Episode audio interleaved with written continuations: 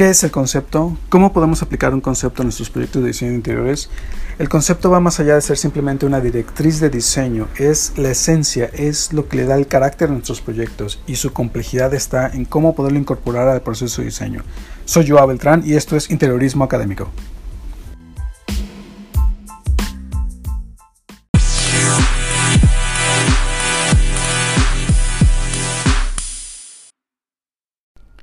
Hola, ¿qué tal? Soy Joao Beltrán y esto es Interiorismo Académico, un podcast pensado para hablar de diseño de interiores de forma amena, divertida, que siempre lo digo. Y que, bueno, si te apasiona el interiorismo como a mí, pues bienvenido, este es tu podcast. Y bueno, el tema de hoy, la conceptualización para un proyecto de diseño de interiores, un tema eh, no es fácil, un tema complejo. Esto de la conceptualización siempre es un tema que cuesta mucho trabajo incluso entender qué es el concepto, ¿no? En mis clases a veces, y de cierta manera, llegan incluso a confundir lo que es un proyecto conceptual con el concepto del proyecto, ¿no? Este, muchas veces eh, lo confunden, creen que es la misma cosa y no, realmente un, concepto es, eh, realmente es un aliado, es, es, es, un aliado del proceso de diseño, eh, puede ser un un algo que te ayude a tomar las decisiones de tu proyecto, ¿no? De los colores, los, las ideas, los, los materiales. Es decir, te puede ayudar mucho a tomar decisiones. Yo siempre lo digo, puede ser un aliado en tu proceso de diseño, ¿no? Cuando llegas a un bloqueo mental que no sabes qué, qué decidir en tu proyecto, cómo debería ser, bueno, puedes recurrir al concepto y pues tomar algunas decisiones. Y bueno, antes de comenzar, me gustaría dar las gracias a, todos y todas este, por escuchar mi podcast. Eh, la verdad que he recibido muchos comentarios, me han enviado mensajes eh, a las diferentes redes sociales eh, desde diferentes países. De, este, quiero mandar saludos a ver si alcanzo a, leerlos todos desde bueno, México, que me escuchan aquí a todos. Pero ya de España, de Estados Unidos, de Argentina, de Ecuador, de Perú, de Colombia, de Alemania, Irlanda, República Dominicana, Costa Rica, Guatemala, Paraguay, Chile, Uruguay, Nueva Zelanda, de Francia, Bolivia, Panamá y bueno, la verdad, un saludo a todos. La verdad que este siempre lo digo, con que a una persona le guste el podcast, pues ya todo el esfuerzo que hago es suficiente para mí, ¿no? Y pues bueno, eh, entrando al tema, ¿no? ¿Qué es el concepto? El concepto Híjole, este, creo que no debía haber hecho esa pregunta. la verdad que un concepto en un proyecto puede ser cualquier cosa, ¿no? Y a lo mejor esta es la parte de confusión, porque a veces en mis clases mis, alumnos me dicen, eh, profe, ¿me puede revisar? Maestro, ¿me puede revisar mi concepto? y realmente el concepto está bien, ¿no? Cualquier cosa puede ser un concepto. Lo difícil es trasladar el concepto al proyecto. Esa es la parte difícil, ¿no? Siempre digo, un concepto puede ser una canción, puede ser un libro, puede ser un verbo, una frase, este, un objeto, ¿no? Un sentimiento incluso. O sea, el, concepto puede ser cualquier cosa en realidad, ¿no? Eh, lo, lo, difícil radica en cómo trasladar ese, eso que define el concepto a tu proyecto, ¿no? Eh, y siempre eh, en mis clases platico mucho de algunos proyectos, eh, en especial eh, aquellos que, reflejan un, concepto de fondo, que sobre todo hay una profundización en la investigación. y en esta ocasión me gustaría platicar acerca de, un proyecto que hice durante mi periodo de intercambio en, Canarias, estoy en las Islas Canarias, un saludo para allá a todos. Este, donde el proyecto era un poco complejo porque era un, era parte de investigación de, tecnología, innovación. Entonces, en ese momento, cerca por allá de los 2000, casi recién, ya hace algunos años, eh, en ese momento me inspiré o mi concepto fue eh, varias eh, dos películas en especial. La película de Matrix, la 1, que recién había salido, y la película Final Fantasy, que incluso justamente en ese momento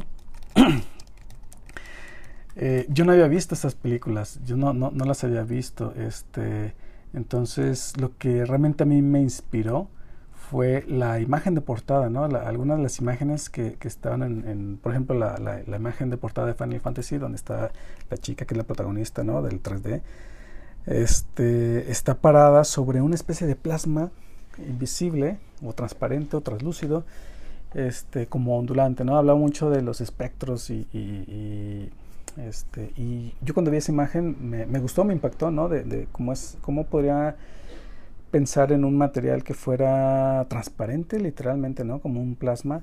Y la película de Matrix, pues cuando eh, hubo dos escenas que me gustaron mucho, una escena que es al final de la película cuando, cuando muere Neo, ¿no? Este, y resucita, cuando resucita o revive, eh, puede ver el código de la Matrix, ¿no? Eh, e, esa idea de cómo poder leer el código del, de un proyecto era lo que me, lo que me inspiraba, ¿no? En cierta manera, cómo eh, las personas pueden leer los proyectos de forma distinta, ¿no?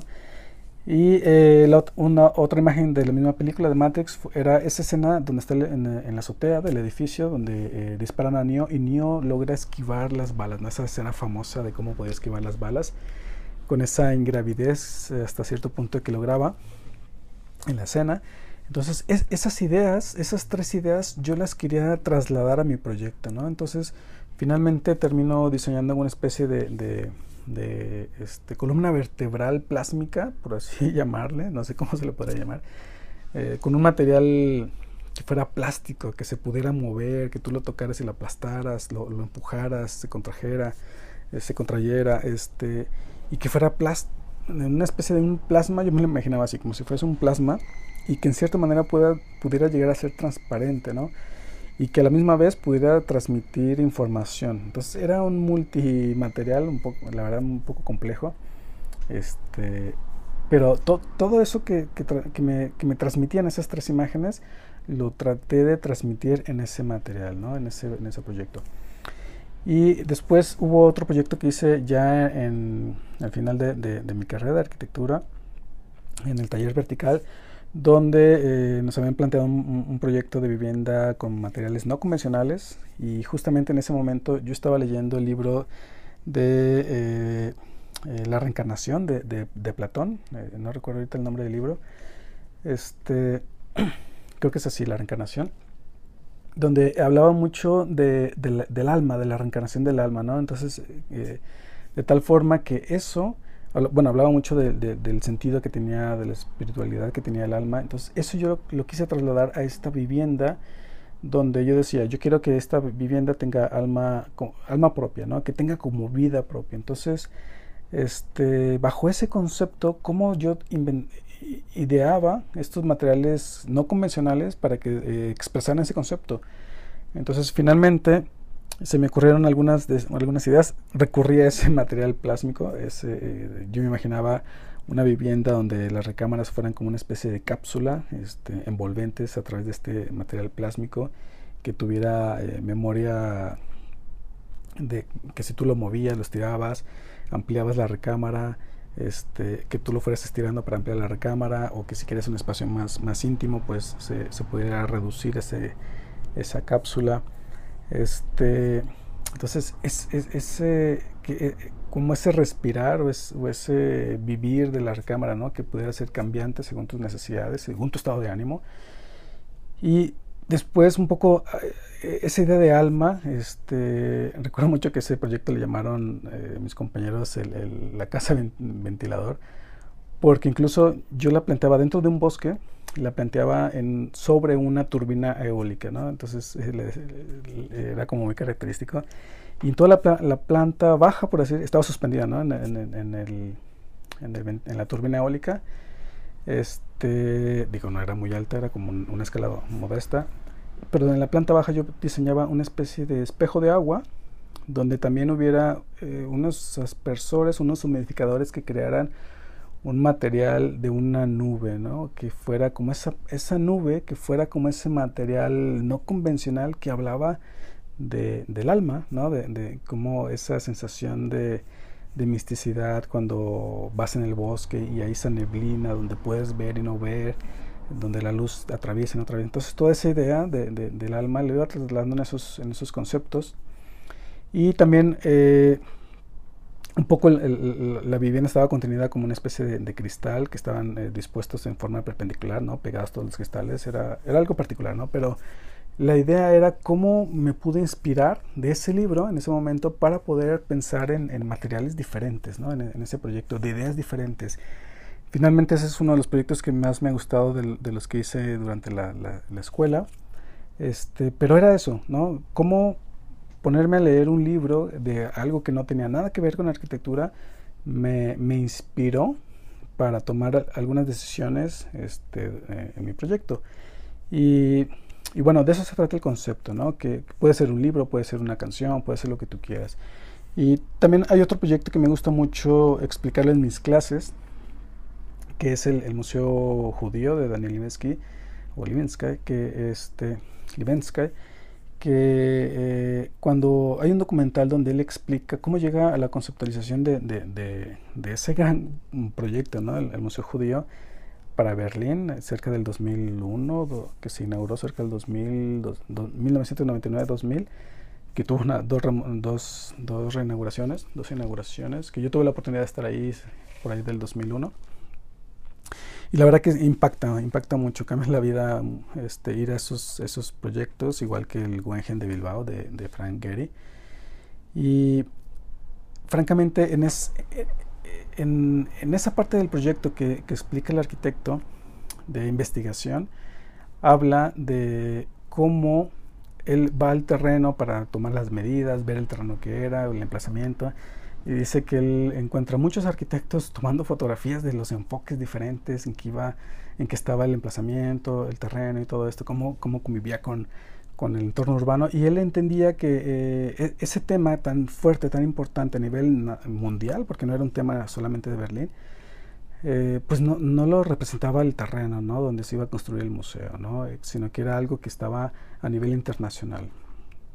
Entonces él en una segunda escena, él dice que va a un cementerio, un cementerio judío, donde eh, mucha de la tradición de los judíos pues era que conforme iban muriendo los, los, los, integrantes de la familia pues iban enterrando juntos en una, en una misma eh, tumba, ¿no? Y, y, que cuando llega a este cementerio se encuentra un gran vacío, un montón de lápidas sin nombres, es decir, un montón de tumbas sin, sin ser ocupadas, ¿no? Que, que eso en ese momento es cuando realmente le impacta de todo ese vacío que dejó eh, la persecución judaica durante la Segunda Guerra Mundial. ¿no? Entonces de ahí comienza a, entender lo que los judíos eh, tuvieron que vivir durante la persecución de la Segunda Guerra. ¿no? Y, define su proyecto con, con tres ejes en, en, el planta, si logras ver el proyecto, eh, define sus su, su, su, directriz de proyecto, por así decirlo, en tres ejes. Uno que era el, el eje del holocausto, otro que era el eje de la, de la, permanencia, de la continuidad, y otro del exilio. ¿no? Entonces están dispuestos en una especie de triángulo, donde si tú te paras en una de las aristas del triángulo, dice que eh, se te oculta una realidad. Es decir, si te paras en una arista donde ves el, está sobre el eje de, la, de la continuidad y otro donde estás en el eje del exilio, pues se te oculta el, que, el del holocausto, ¿no? Entonces, habla mucho de, de, de, eso, ¿no? Porque pensemos que durante la Segunda Guerra Mundial el tema del holocausto no era sabido a ciencia cierta, ¿no? Eran, eran rumores de te suben a los trenes y te llevan y, no saben a dónde, te, dónde vas, no saben si regresas. Entonces, incluso los campos de concentración, las cámaras este, las descubren eh, los, los, aliados mucho después de que termina la, guerra, ¿no? Entonces era algo que no se sabía sin cierta, entonces era, había una realidad, ¿no? O que si tú te paras en el eje de, del, ex, eh, de la continuidad y del holocausto, pues el exilio, ¿no? Ese escapar de la guerra, pues era una realidad que tú, no, que tú eh, perdías, ¿no? Entonces siempre había algo oculto, ¿no? Eh, también mucho tiene que ver la planta, esta planta arquitectónica en una especie de zigzag, de rayo, que, este, que es una de las formas en que le llaman en, Alemania, ¿no? El de Blink. Este, que incluso es, esa planta arquitectónica que va en zigzag, que va en va y ven, pues representa un poco cómo, cómo vivían este, los judíos. ¿no? Si has tenido la oportunidad de leer el libro de Ana Frank, donde va contando que este, eh, bueno, cuando recibe, el diario va escribiendo de su, compañero que le gusta, que sí, que no.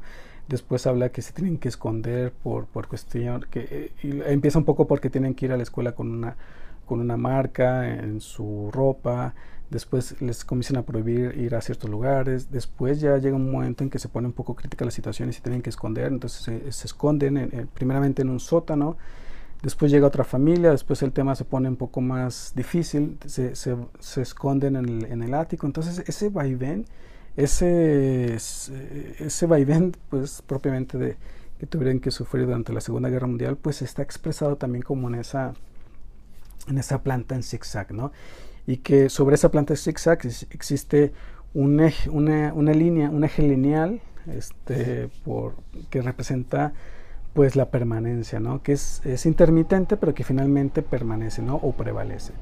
Entonces, eh, pues e, es esto, ¿no? Si, si, nos damos cuenta que un concepto puede ser cualquier cosa, puede ser una canción, una frase, una piedra, este, puede ser cualquier cosa, lo, lo difícil radica en cómo poder eh, incorporar esa investigación que debemos debe ser una investigación exhaustiva, profunda, donde realmente eh, hagamos una investigación a conciencia de estos, estos elementos que definen nuestro concepto. Y eso, lo complejo es llevarlo al proceso de diseño, ¿no? incorporarlo al proceso de diseño en todas sus herramientas, ¿no? junto con la psicología de los colores, junto con los materiales, entonces, de ahí radica mucho, mucho eso, ¿no? Y, uno de los consejos que, yo te puedo dar es, eh, cuando tengas un proyecto, eh, desconéctate, salte de la burbuja, ¿no? Ve, ve, ve, una obra, ve una película, lee un libro. Yo siempre pido a mis alumnos que cuando están en, su proyecto de tesis, pues a la par estén leyendo cosas eh, que no tengan nada que ver con arquitectura, ¿no? Que se pongan a leer, o con interiorismo, que se pongan a leer una revista de ciencia, este eh, cualquier cosa, ¿no? Ir al teatro, ir a ver una, exposición, cualquier cosa que, te desconecte, muchas veces ahí es donde vas a encontrar la inspiración para tu proyecto, ¿no? Donde digas, ese, esa película me inspiró, como en mi caso, o ese libro me inspiró. Eh, y es así como después vas a decir, ¿cómo traslado es, esa idea que me gustó? Eh, de esa canción, por decir, a mi proyecto. ¿Cómo defino los materiales según lo que me hace sentir esta canción? Entonces, esa es la parte donde si logras conectar esas ideas de inspiración en tu proyecto, ahí es cuando estarás haciendo un, concepto, ¿no? Y que también luego ah, muchas veces me hacen, me hacen esta pregunta, me la han hecho ya varias veces este, mis alumnos, que siempre, bueno, me preguntan que si cada vez que hacemos un proyecto debemos plantear un concepto.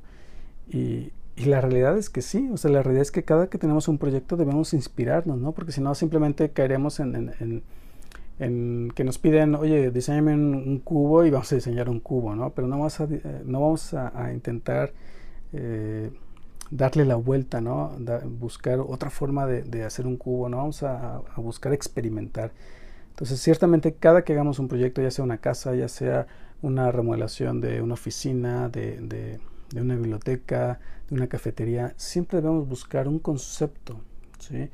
Eh, muchas veces el concepto no se, no se puede explicar, eso es cierto, ¿no? A veces tú tienes una idea o a veces el concepto no es una frase, sino son diferentes ideas, ¿no? Puede ser, eh, nuestro concepto es ambiental, es eh, minimalista, y ojo, el estilo arquitectónico no es tampoco el concepto, también no hay que confundir en eso, ¿no? Entonces, también el concepto a veces se define eh, un poco como algunos objetivos, ¿no? Como, eh, como en el caso del marketing, donde eh, cuando diseñan un branding, pues diseñan la misión, la visión de, la marca, de la empresa, diseñan los objetivos, diseñan el, el, el, target. Entonces, todos esos, esos conceptos definen el concepto, ¿no? Y muchas veces cuando hacemos interiorismo corporativo, nos valemos de, del branding, donde vienen esos conceptos, para poder entender nosotros el concepto que se debe transmitir a través de los materiales, de la iluminación, del mobiliario.